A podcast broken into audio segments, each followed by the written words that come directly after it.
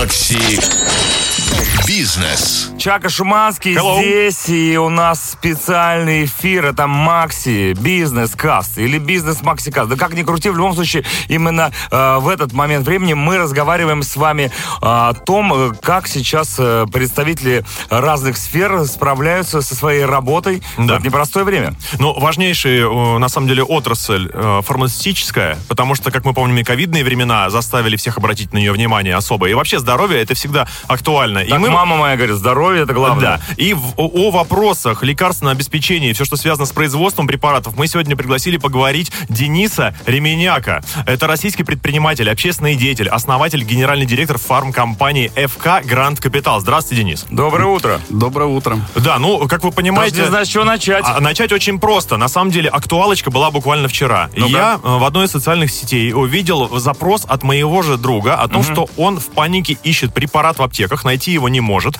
При этом с экрана нам говорят, что все вроде в порядке, все, противоречие на лицо, очевидно. В чем проблема? Скупили все сами же, сами виноваты, или реально поставок меньше стало? Ну, знаете, для того, чтобы понять эту историю, мне кажется, нужно ее пережить. Вот, я вам предлагаю сейчас это сделать, собственно говоря. На примере препарата, известного уйтерокс, элтероксин или там действующее вещество левотироксин, за которым большинство и бегает, и, возможно, в соцсетях вы про это и видели. Это был октагам, если что. А, ну хорошо. А есть какое-нибудь название, э, которое бо- бо- сахар, давай бо- Больше всего как раз говорили про эти препараты. Ага. Вот, и, конечно, потребители виноваты сами. Потому что представьте картину. Препарат, который не- на который не может возникнуть гиперспрос вообще. Вот его продается 12 миллионов упаковок в год, но может продаваться 12 500. Не может, как гриппом, заболеть дополнительный миллион человек. И мы с вами производители. Вот Чак, производитель, производит 400 тысяч упаковок в месяц. Дима, производитель, 400 тысяч в месяц. Неплохие, кстати, цифры. И я российский производитель, который производит 200 тысяч упаковок в месяц. У нас у каждого есть запас на 5 месяцев. Соответственно, и мы живем с вами, понимая, что ничего не может нам помешать. Мы ответственные производители, и людям всегда достанется препарат. И мы живем с вами, продаем в январе миллион упаковок на всех, в феврале миллион упаковок на всех. И тут в марте вдруг вы продаете 2 миллиона упаковок, вы продаете 2 миллиона упаковок, и я продаю миллион упаковок, и на складах у нас оказывается ноль. Ноль, да. Мы с вами продали на год препаратов вообще, в принципе. И теперь они на полочках у покупателей. Давайте сейчас немножечко прервемся и узнаем, куда, куда денутся потом эти препараты. У нас в гостях сегодня Денис Ременников, российский предприниматель. Говорим о фармакологии. Макси Бизнес. Я уверен, в данный момент в фармакологии сейчас все хорошо. Есть такое ощущение, что Ну, мне кажется, всегда хорошо? во многих отраслях сейчас все хорошо, Вот потому это- что даже там, где плохо, мы видим хорошее будущее. Вот. Д- Дан толчок для развития практически всех отраслей. без Я ложку дегтя ваш оптимизм Давай. слегка, буквально, безусловно. Ты всегда так. Ну, подъем обязан быть, э, особенно в нынешних условиях. Но, несмотря на то, что у нас производится огромное количество препа- препаратов полного цикла, есть еще и важнейшие препараты, при производстве которых используется импортное сырье. И оно незаменимо или есть вообще ходы и шанс? А, ну, э, заменять сырье достаточно непросто, потому как даже заменив э, саму субстанцию фармацевтическую, все равно приходится искать э, э, составляющие, там, химические элементы, из которых делается эта субстанция. А, Это требует времени для перенастройки э, химической промышленности Российской Федерации. Но мы к этому движемся. То есть сейчас созданы условия, когда, понятно, другого варианта нет. Сколько Надо- лет на перестройку? Я не про 90-е годы. Перестройка другая. Ну, через пять лет сможем делать то, что делали? Думаю, что за пять лет э, наш рынок кардинально изменится. Вот Мгм. если взять историю там готовых лекарственных форм, мы видим, что э, огромное количество производств готовых форм появилось на территории Российской Федерации. Большинство препаратов, можно сказать, локализовано на территории России. То же самое произойдет и с субстанцией. А экспорт имеется? Экспорт, конечно, имеется. М, Более того, некоторые иностранные производители, размещая заводы в России, экспортировали лекарственные препараты за границу. Угу. Крутота. А заводы сейчас, кстати, зарубежные работают в России все еще? Я не слышал ни про один завод фармацевтический, который собирается закрыться. То есть все понимают, сейчас открывается окно возможностей, и кто разместил производство на территории России, тот точно выиграет. Денис Ременяка сегодня у нас в гостях, российский предприниматель, э, генеральный директор фармацевтической компании компании, довольно заслуженной. И мы говорим сегодня о фармакологии, о том, как она себя чувствует в современных э, российских реалиях. И вопрос такой по поводу особых условий для отечественных производителей, для отечественной фармакологии. Есть ли они сейчас? Ну, мы совсем недавно говорили о том, что никто из иностранных производителей, кто локализовал угу. свои препараты в России, не уходит. Почему? Потому что правительство Российской Федерации сделало гениальную вещь. Оно ввело, э, значит, э, правило третьего лишнего. То есть, если есть на препарат два российских производителя, значит, иностранный производитель просто не может участвовать в конкурсе. Угу. И тем самым все поняли, что невозможно выиграть никакой конкурентной борьбы в России, если ты не локализовал свое производство. И это был первый шаг, который, собственно говоря, Э, дал толчок развитию производства на территории Российской Федерации. Второй шаг был по субстанциям. Была введена преференция там в районе 20%, если я не ошибаюсь. Соответственно, если мой препарат сделан из российской субстанции, значит, я его могу продать на 20% дороже. Собственно говоря, это помогает мне выигрывать на конкурсах. Поэтому, мне кажется, преференции сделаны абсолютно все. И уходить с российского рынка сможет только безумный. Угу, безумцы. А, вообще для, на разработку препаратов компании тратят миллиарды долларов, известно. И потом у них есть какой-то временной запас, чтобы и торговать, быть, быть монополистом да, по продаже. А, у нас как-то как с этим делом поступать? Сейчас будут просто брать и производить то, что, э, то, что производили до этого только на Западе.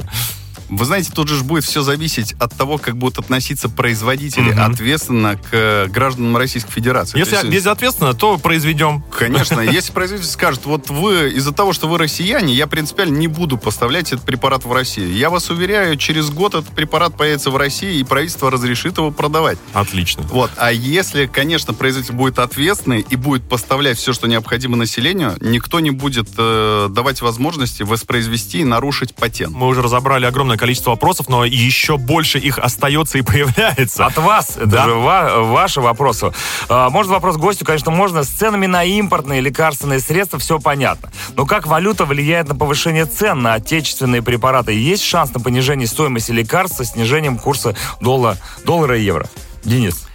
А, лекарственные препараты существуют двух видов. Э, первая и самая большая группа – жизненно важные препараты. Угу. Цены на них регулирует государство. Вторая часть, без которой может обойтись абсолютно любой человек, это оставшиеся препараты, цены на которые регулирует рынок. Так вот, на жизненно важные препараты цены подняться не могут. Это то, что я не переставал говорить, начиная там вне с февраля зависимости месяца. от курса доллара. Вне зависимости ага. от курса доллара, вне зависимости ни от чего. Есть зарегистрированная цена реестра, производитель может отпустить только по этой цене, в лучшем случае. Вот. А раньше просто производитель мог дать 5% скидку, например, угу. когда курс скаканул, соответственно, производители перестали давать эти 5% угу. скидку, но люди, э, дистрибьюторы получают по цене реестра. Дистрибьюторы аптека имеют максимальный э, установленный государством размер надбавки. То есть они не могут зарабатывать там в несколько раз э, дороже, продавая эти лекарственные средства. Поэтому вот два месяца толкую. Люди, все, что вам необходимо, содержится, первое, в списке жизненно важных препаратов.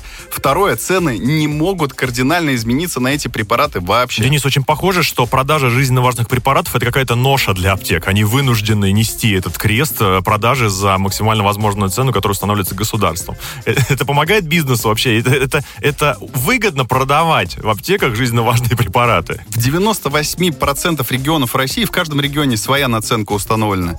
Наценка такая, что аптека может делать бизнес. Этого достаточно mm-hmm. Для того, чтобы, э, значит, оптимизировать все свои косты и зарабатывать немного денег. А что касается второй группы препаратов, то это регулирует рынок. И мы видим, как производители, некоторые производители, в первую очередь небольшие, бросились поднимать цены, а теперь дважды уже их опускали. И теперь э, выбор потребителя. Вы, э, если не хотите, чтобы росли цены, покупайте только то, что вам действительно необходимо. Жизненно важные лекарства. Рынок препарат. отрегулирует сам, ага. и производитель вынужден будет понижать цену, если он захочет оставаться на рынке России. Ну и конкуренция все равно сделает Ох. свое дело рано или поздно. Абсолютно верно. Макси Бизнес. А, вопрос про... Да, вопрос следующий. Говорил, там... Сейчас это слово прозвучит. Давай. А, бывает такое, что препараты с разными наименованиями, но с одинаковым действующим веществом стоят как Земля и Луна, просто по-разному. Как так получается? Во-первых, это дженерики, собственно, да, об этом речи идет. Дженерики. А, да, но э, я помню битвы были в ученом мире, что дженерики, то есть аналоги препаратов mm-hmm. оригинальных, не помогают вообще, или помогают хуже, или они одинаково действуют. И способны ли эти сами дженерики, они же аналоги лекарств, снизить риск дефицита оригинальных препаратов? А, конечно же, риск дефицита мы фактически уже снизили, потому что очень много локализовано в России. А что касается дженериков, я бы сказал так, что я могу поручиться за дженерики, которые производятся на территории Российской Федерации. И для потребителя есть очень простой способ понять, э, за что нужно платить. Вообще есть публичный реестр лекарственных средств, где можно посмотреть, из какой субстанции сделан оригинальный препарат и дженерик. Очень часто оригинальный препарат и дженерик изготовлены из субстанции одного и того же производителя. По качеству они абсолютно не отличаются. И тот, и другой произведен на предприятиях, которые стандартам GMP должны соответствовать просто по законам Российской То есть Федерации. речь исключительно о психологии. Речь исключительно о маркетинге, я бы так сказал. Собственно, если вы хотите заплатить деньги за то, чтобы препарат появлялся в телевизоре, производитель откуда-то их должен взять. Конечно, он вкладывает это в цену, вы видите рекламу в телевизоре и, соответственно, покупаете более дорогой препарат, веря, что он вам лучше поможет. Да, Хотя и- по качеству и по своему действию вот э, российский дженерик э, не уступает э, иностранным оригинальным препаратам. Если кто-то впервые услышал о дженериках, я рекомендую вам на самом деле поискать в интернете, э, прям забить в Загуглить, поисковую да? строку Да. название препарата, аналоги. Вы Ага. увидите как- огромные таблицы, где указаны аналогичные И дешевые ваши варианты. глаза полезут на лоб, когда вы увидите разницу цен в этих препаратах. А, вопрос, Шуманский, у нас Да. остался последний. Да, на самом деле коронавирус еще до недавнего времени занимал первые строчки во всех газетах, он был во всех новостях. Во всех аптеках. Как, как ветром сдуло, просто отсутствует. Это значит, что мы вообще перестали обращать на него внимание, он уже не важен,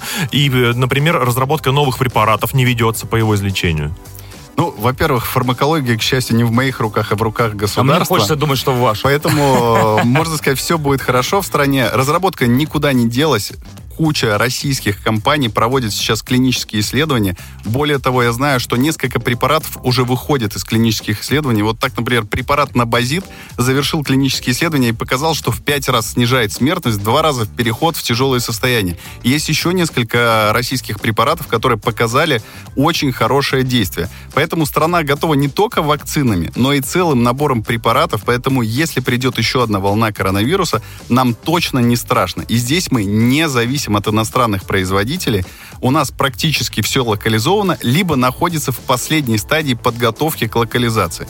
Поэтому с любой волной коронавируса мы точно справимся. И не надо, пожалуйста, бежать в аптеке в случае наступления новой волны и скупать все подряд. Да, дорогие сторонники доказательной медицины, это, конечно, информация больше для вас. Если вы любите народные средства, пиявки и так далее, то вам уже вряд ли что-то поможет. А что, мои дорогие певочки, спасибо большое. Денис Ременяка был у нас сегодня в гостях. Российский предприниматель, общественный деятель, основатель, генеральный директор фармацевтической компании ФК «Гарант Капитал». Макси Бизнес.